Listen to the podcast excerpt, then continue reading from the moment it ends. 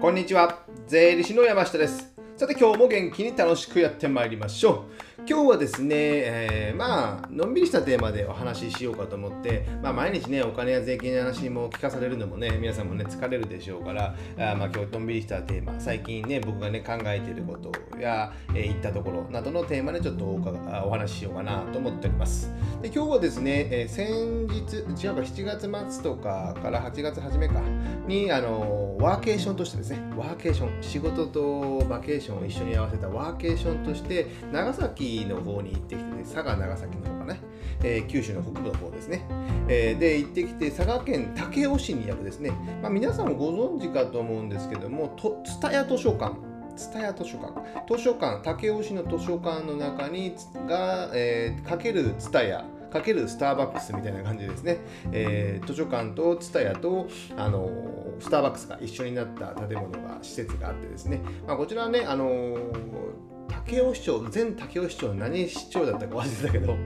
その人がね作って有名になったと思うんですけどそこによってね、えー、図書館の本とかま、雑誌とかいろんな本もね置いてありますのでここあのね棚割りっていうんですか？本屋さんの本屋さん。あのここの例えばキャンプのとこにはキャンプの本も置くし、えー、登山の本も置いたりとか、えー、登山の雑誌とかね置いたりとかあとキャンプ用品を置いたりとかね。料理本のとこには料理の本料理の雑誌いろいろ健康の本とかあと料理グッズを置いたりとかいろんなねやっぱり、ね、本の置き方が普通の本屋さんと違うんですよ。雑貨それに関連するものも一緒に置いたりとかですね。で今回見てきたのがあの、まあ、雑誌眺めててですね、えー、面白かったのが「ウェルビーイング」っていう、ね、言葉があってね雑誌の一番初めに。そういう雑誌があってなんとウェルビーイングって呼んでてたらですねあのウェルビーイングって言葉知ってますから皆さん？知らないですよねあんまね。あの身体的精神的社会的に良好な状態にあることってねネットグーグルはあったんですけどもまあね、まあ、2020年コロナになってね、まあ、地方に移住したりとかね、えー、東京から離れたりとか、いろいろね、まあ、精神的にも病んだりとかね あるかもしれませんけども、まあ、こういった精身体的、まあ、体と精神と、まあ、社会的に良好な状態にあることを、ウェルビーイング、まあ、ウェル、上手にビーイング、生きようみたいな感じなんですかね。過ごそうみたいなね、今を生きようみたいな感じなんですかね。まあ、この言葉のことについてね、ちょっと今日話そうかなと思うんですけども、このね、僕がいつも言ってることなんですよね。ウェルビーイングっていうことは。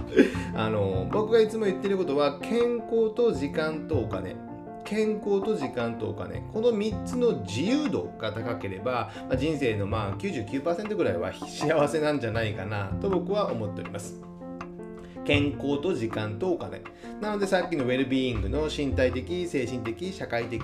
に当てはまるとまあ身体的精神的は、まあ、健康の部分ですよね。健康の部分。社会的な部分はまあお金の部分ですかね。時間はどこかな。時間はまあ精神的にしましょうか。で、えー、自由度が高いっていつも言ってるのは、まあ、良好な状態であるってことですよね。やっぱ健康の自由度が高くて元気若くて元気もりもりであってもね、えー、時間がアルバイトに、えー、取られてて時給900円ですとかね でお金がなくてワーキングプアですやったらなかなか幸せじゃないじゃないですか。でも逆に、えー、お金数億円持っています。えー、でも、えー、24時間バリバリ働いてて、もう健康、もう入院しそうですみたいなね。そういう人も嫌ですし、まあ、お金やお金がたくさんあって、時間もたくさんある。でも病院のベッドで入院してますよ。でもそれも嫌じゃないですか。なのでこの健康と時間とお金の、まあ、まバランスを良くしてこれの自由度が高いって僕は言ってるんですけども健康で自由度が高いってことはいつでも動けるってことですよね病気をしてないで時間と自由度っていうのも自分で時間の管理ができて自分で決めれるってことでお金というのもまあ無制限になくてもある程度自分が、えー使える自由に使える範囲が高ければねやっぱ人生幸せになるかと思うんですよ。まあお金がなくなすなかすなさすぎるのもねやっぱ辛いものがありますので。でこの自由度を高めましょうって言ってじゃあ僕がこれをどういうことをやってるかというとですね、まあ、健康であれば 健康にて健康のテーマは、えー、僕はね健康診断健康診断細かい検査をしてますね。あの社会保険関係の無駄なね健康診断を半日ね時間を潰して受けるよりも定期的な血液検査とかね、今やってるのがバイオロジカル検査とかね、え遺伝子とかね、そういったね、細かいレベル、自分の体はどうなってるのかっていうのをね、え検査したり、この血液検査もね、え保険診療ではなく自由診療でね、細かいところまで見て、え食事がこれが合うとかね、合わないとかね、こういった、えー、なんてサプリ、サプリを取った方がいい、何が足りないかとかね、そういったものをしたり、あと胃カメラや大腸内の検査、カメラとかもしたりね、定期的にね。そういうのをやってます。あとね、えー、まあ、コロナになってね、良かったということ、良かったというかね、やっててよかったのが、B スポット療法というね、鼻うがい。鼻の、えー、奥の方のね、上咽頭っていうところはね、炎症を起こしてるんですよ。鼻の奥と、えー、喉の上の方の上咽頭っていうところね、えー、炎症を起こしてね、鼻呼吸ができてない可能性が結構高いんですよ。一般の方はですね。でここを治療することによって、鼻うがいもきれいにすることによって、そこの上咽頭にばい菌、インフルエンザとかコロナのばい菌、菌がつかない、つかなくなって、えー、風邪とかもひきにくくなる。で基本的に人間は口呼吸ではなく、エラ呼吸。まあ冗談ですよ。エラは魚じゃないかみたいなね。エラじゃなくて、鼻呼吸です。鼻呼吸なので、えー、この鼻呼吸をしていればね、えー、口が、え、乾かなかったり、口が汚れなかったり、口からばい菌が入らなかったりしますので、ぜひね、この B スポット療法は皆さんやってほしいなと思ってます。あと、サプリを取ったり、あと定期的な運動ですよね。え歩いたり、ジョギングしたり、え軽い筋トレもしたりする。まあ、あとね、食事は、食事も悪いものはそんな食べてはない。まあ、お菓子をちょっと食べ過ぎる部分もありますけども、お菓子とはあと酒ですかね。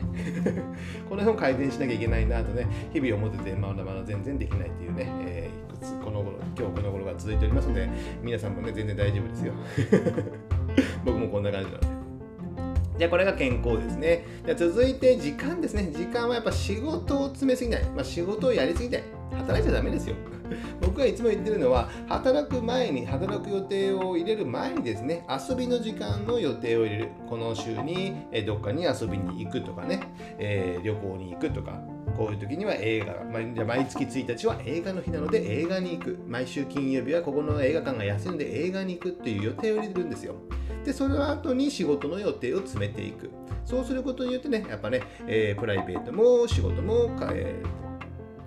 えー生産的になるんですよね。で仕事ではなんで生産的になるかっていうとね、時間がないから生産的に、えー、効率が上がるんですよ。時間がありすぎると、ありすぎるそ、その時間内でやっぱね、仕事をしてしまっていますので、仕事時間はできるだけ短くする。まあ、1日4、5時間ぐらいなのかなと僕は考えてやっています。だから働きすぎないですね。でバタバタすると、まあ、精神的にもイライラしたりすることがありますからね。で、あと家族の時間も確保しておいた方がやっぱいいのかなと。それはね、やっぱね、えー、土日など祝日、休日にいや働かないとかね。で、残業もいっぱいしないとかね。そういう風にすると、まあ残えー、家族と、えー、食事をしたりとか。祝日休みの日に遊びに行ったりすることができるからですね。やっぱこういうことも大事なのかなと思います。あとね、えー、自分の一人の時間。さっきもさっき冒頭に言ったようにワーケーション行ったっていうのは僕は一人で行ってきました。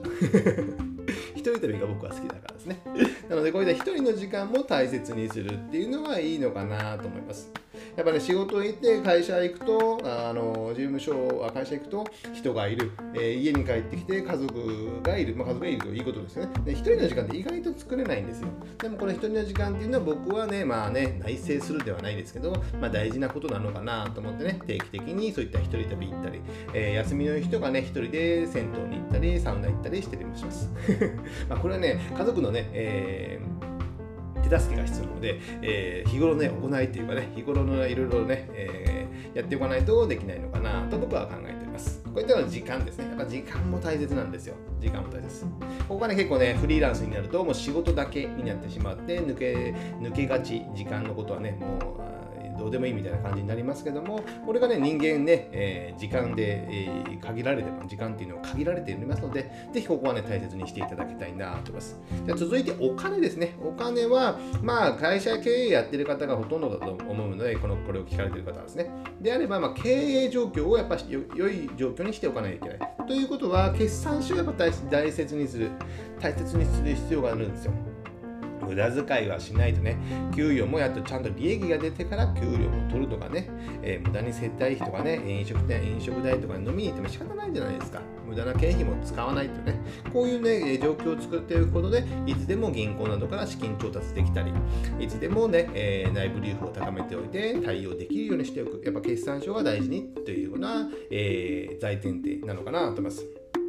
で、あとは良い家計の状況ですね。え、で将来のために貯蓄や、えー、投資、まあ、投資も NISA とか iDeCo とかいろいろありますね。積み立て NISA とかですね。そういったものもやっぱね、積極的にやっておいて、えー、リスクに備えることもやっておく。攻めと守りもやっぱ大事ってことですよね。えー、投資で守るあ、攻めますけども、守りも大事。で、あとね、まあ、断捨離する。えー、まあ、お金と関係あるかって思うんですけども、やっぱね、断捨離、えー、自分の会社や自分の家のものを、え、断捨離することによって、自分に必要なもの、あと会社に必要なものっていうのがね、分かってきます。で、無駄にね、家賃払ってる可能性もあるじゃないですか。広すぎてですね。倉庫をきれいに整理すれば、えー、そこの倉庫は解約していい可能性もあります。ですので、えーえー、自分に必要なもの、会社に必要なものが分かって、無駄なものを省いて断捨離するということで、まあ、お金の面でも良いことがありますので、ぜひね、この辺も考えていただければいいのかなと思います。で、今日はですね、え、ウェルビーイングということで、身体的、精神的、社会的に良好な状態にあることということで、僕はね、これはいつも言っている健康と時間とお金、これの自由度を高めましょうということでですね、やっぱ皆さんね、人間としてね、生まれてきたのであれば、別に健康、あ健康じゃなかったら幸せに生きたいじゃないですか。それだけなんですよね。ですので、これの3つ、まあ、今の世の中ではこの3つをね、えー、意識していただければね、人生の99%は僕は幸せになれると思っておりますので、今の状況ではですね、ですね、皆さんもどういう状況が幸せなのかっていうのをね、えー、考えていただく時間にしていただけたらなと思います。じゃあ今日はこれぐらいにしたいと思います。では次回、またお会いしましょう。さよなら。